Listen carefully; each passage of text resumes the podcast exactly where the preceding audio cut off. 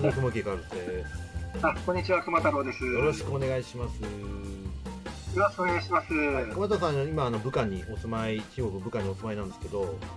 ちょっとね、今僕困ったことがありまして、はい。あ今あの仕事、はい、仕事の関係でですね、あの僕が間に入って、北京出身の人と、中国のあの、はい、ドンガン、広東省ですね。広東省の人と今契約をまあしてもらうように進めてるんですけど、はい、話がね、噛み合わないですよ。で、そんなことがあるんですね。そうなんです。で、中国人同士なんで、はい、中国でまあ話してもらうんですけど、はい、あの、ミーティングがね、大体ね、1回ね、1時間半とか2時間ぐらいやるんですよ。ウェブ、ウェブ会議ですけど。はい。で、終わった後にですね、その、トンガンの人から僕にミーティングミニッツ送って、はい、会議、会あの会議、議事録送ってもらうんですよね。はい。こんなこと話しましたよ。こういうこと気になりました、みたいな。で、その、北京出身の人、まあその人僕の日本のクライアントなんですけど、どうでしたか？どんな会議どういうふうに思い思いましたか？で、僕は中国は理解できないので、その人からこんなこと話しましたよってことを説明を受けるんですけど、はい、これのね、内容がね、噛み合わないですよ。はい。本当に。で、お互いなんかすげえストレス溜めてるのがすげえ分かって、で、はい、それで、もうこれでね、2週間ぐらい時間使ってるんですよね。で、その、僕の日本のクライアントの社長から、こういうことを決めたい、こういうことを、あの、聞いてほしいみたいなリストを逆にもらって、はい。それで僕はその、トンガンの関東省の人に、英語で尋ねて、解決するみたいなことが結構多いんですよ。はい、で、で、実際、あの、桑田さんもね、今、武漢で働かれていて、はい、あのまあ、一緒に働いてらっしゃる中国人の方、はい、いろんなとこ来てると思うんですけど、その、まあ、広大な中国ですから、はい、同じ中国人、同じ北京語を共通語で使うと言っても、はい、全くその、ね、方言もあるでしょうし、その、いわゆる中国あるあるで、そ、ね、の方言の問題、言葉の問題って、実際まあどうなってますか？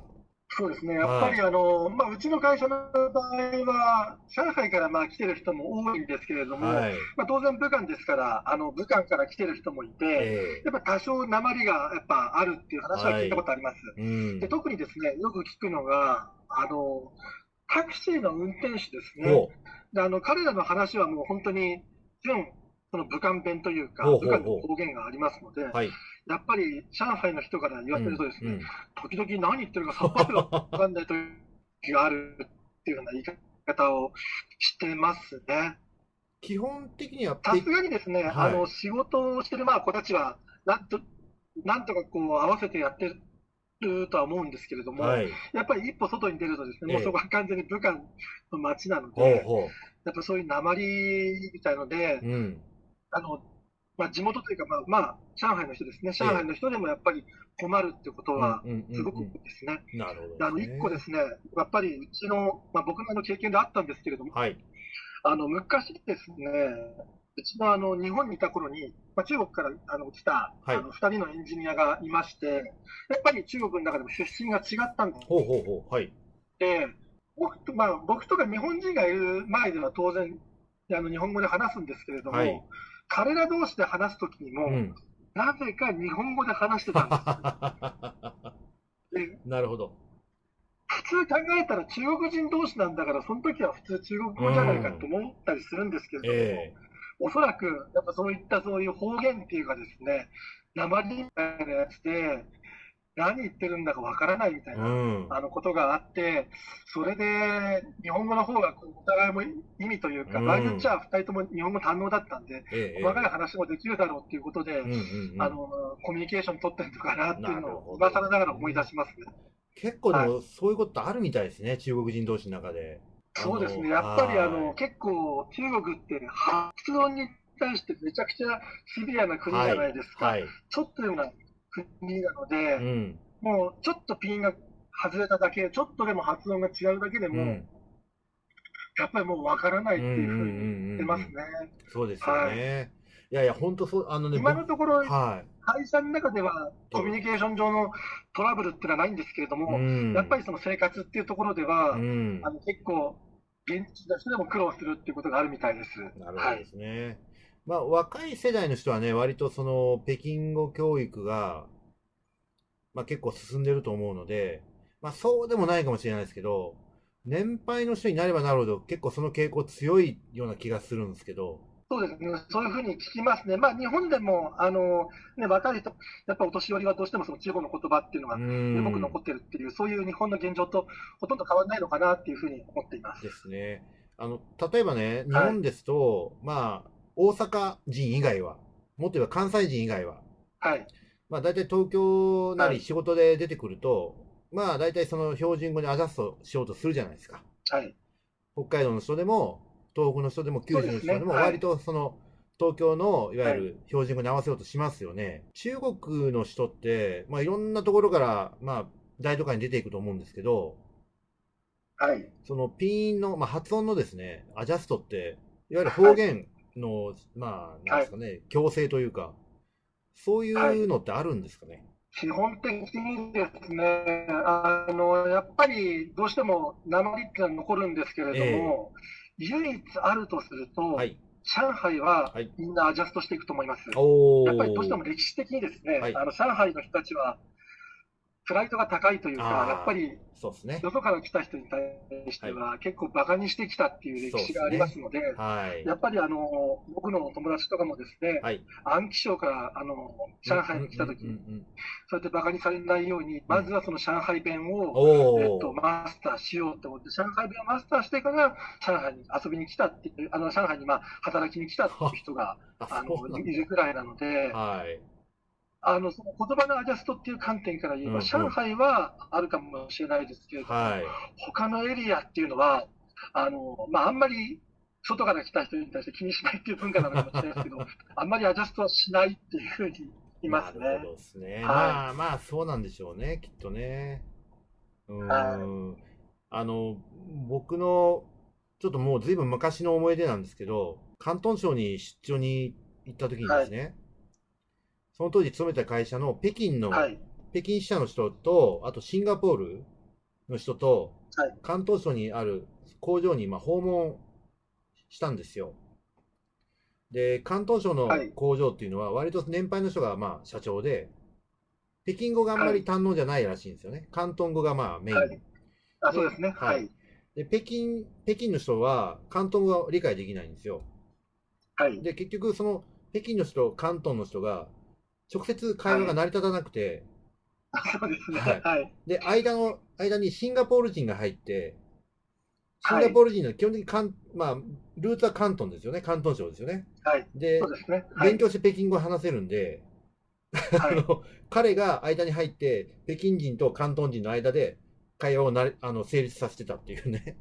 そんなことありましたね。はい。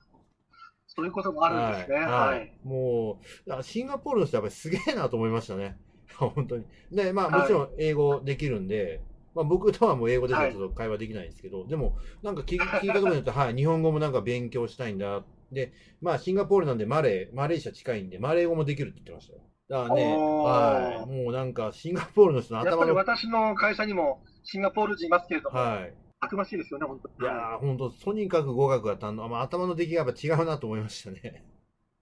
はい、はい、そうですね。えー、でちょっと、ね、僕、熊田さんに質問があって、はい、さっきその、職場の方でね、日本語が堪能な中国の人がいるって言ってましたでしょ？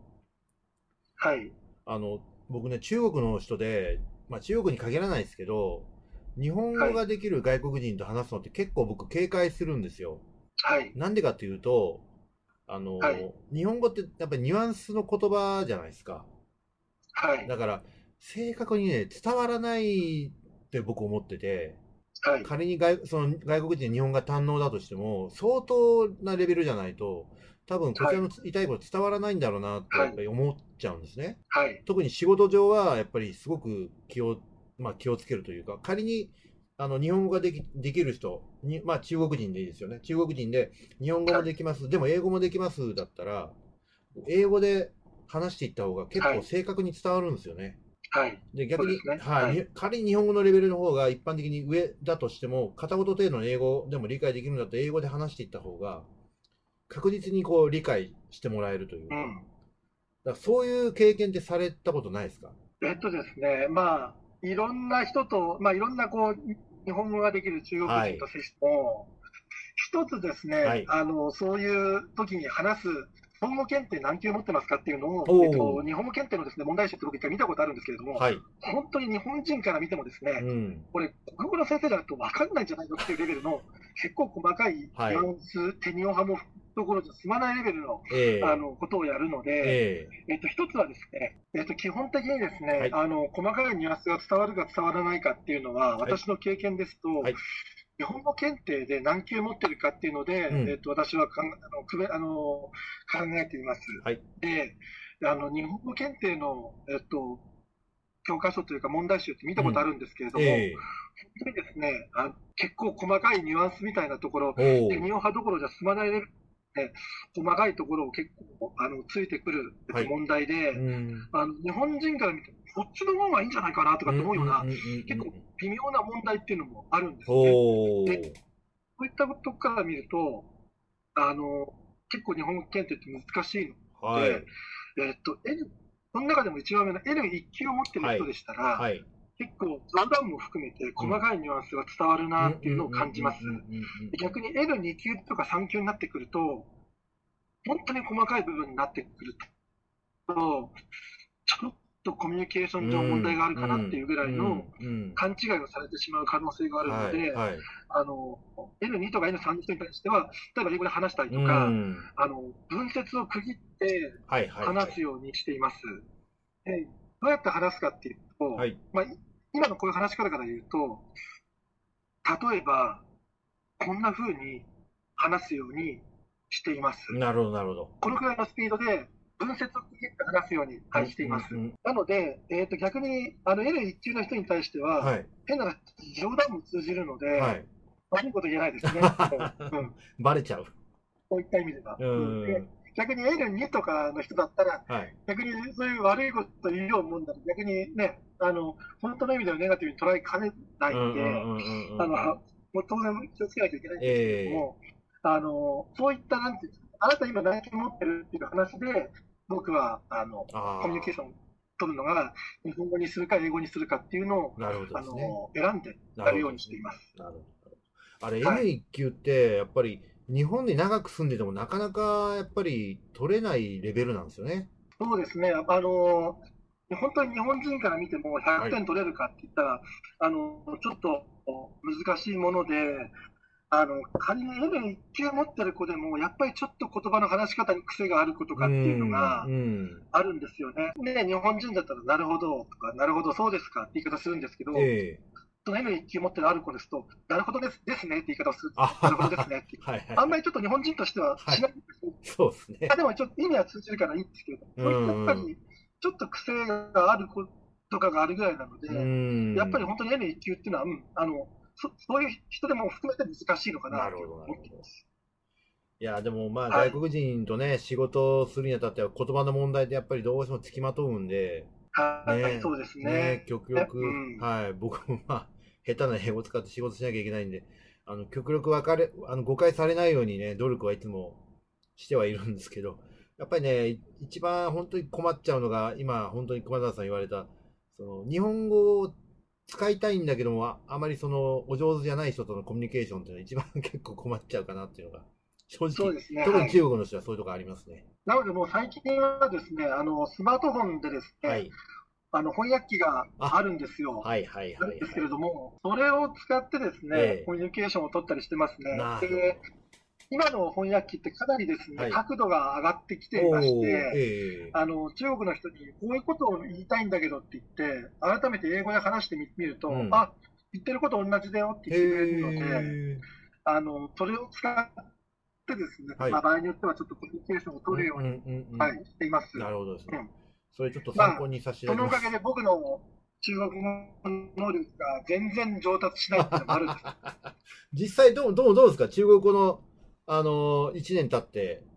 中国でのコミュニケーションというのは、まあ、当然チャレンジされてると思うんですけど。英語の時もそうですけど、はい、本当にこう、失敗を積み重ねながらの、あの、上達っていう感じですね。まあ、そういう意味では、ある意味、生の中国人にと生の中国を話すっていう、まあ、今の日本から見ればなかなかない機会を、はい、あの経験させてもらってるので、まあ、これを機会にですね、ちょっとでもこう日本語あの中国語をですね、まあ、話せるようにして、あのなんとか、あのある程度は最低限のコミュニケーションは取れるようになると嬉しいなっていうふうに思っています。そのためにはあれですね、夜の街が再開しないと辛いですね。はい、まあそうなんですけど、どうしてもそっちの、あの、日本人ができる女性の方も多くいらっしゃいますので、いや なかなか上達しないっていうのが、正直なところですね。本当、中国人の特に女性の日本語の習得度ってのはすごいもんがありますもんね。そうですね。まあ今は、あの、特にやっぱり漫画とかアニメとか、はい、ドラマですね。日本のドラマとかが、まあ、いろんな手段を使ってこう入手しているので、えー、それでやっぱりこう興味を持って日本語をね、勉強するっていう、まあ、昔からあると思うんですけど、はい、そういうので、本当にあの、こっちがびっくりするぐらい、あの上手な方っていうのは、いっぱいいらっしゃいますね。日本料理屋さんの女性の方でもすごく日本語がうまくて、どうやって勉強したんですかって言ったら、いや、独学です。ね、独学ですっていう人もいるぐらいなんで、確かに確かに。本当にあれはすごいなっていうふうに思いますね。僕も何回かチャレンジしたことあるんですよ。ど僕は中国語勉強します。あなたは日本語勉強してください。で、競争、はい、競争しましょうって言って、もう、あっという間に向こうのが日本語上手くなりますもんね。そうですね、本当に。うん、僕もいまだに中国なんか一言も喋れないに等しいですから、もう残念ながら。やっぱりあのへあの下手にこう漢字が読めちゃうので、そうなんですよ、ね、なんとなく読め読めちゃうじゃないですか。で分かった気になっちゃうんですよ、ね、そうなんですよね。でも分かった気になっても全然意味が違ったりするので、はいはいはい、それで痛い目にあって、で結局ね喋るっていう場面になった瞬間に何もできなくてこう無力になるっていう、うね、あの瞬間を何度も体験してるので、ありますよね。あのまあ、やっぱりそういう意味では、転びながらって言い方しましたけど、まあ、挫折しながらじゃないですけど、そうですね、ああ、ダメだ、これはと思いながら、頑張るしかないのかなっていうふうに思っています。いやいや、本当に今日はありがとうございました。また、あの、現地の情報を聞かせていければありがたいです。よろしくお願いします。はい、わかりました。どうもありがとうございました。ありがとうございます。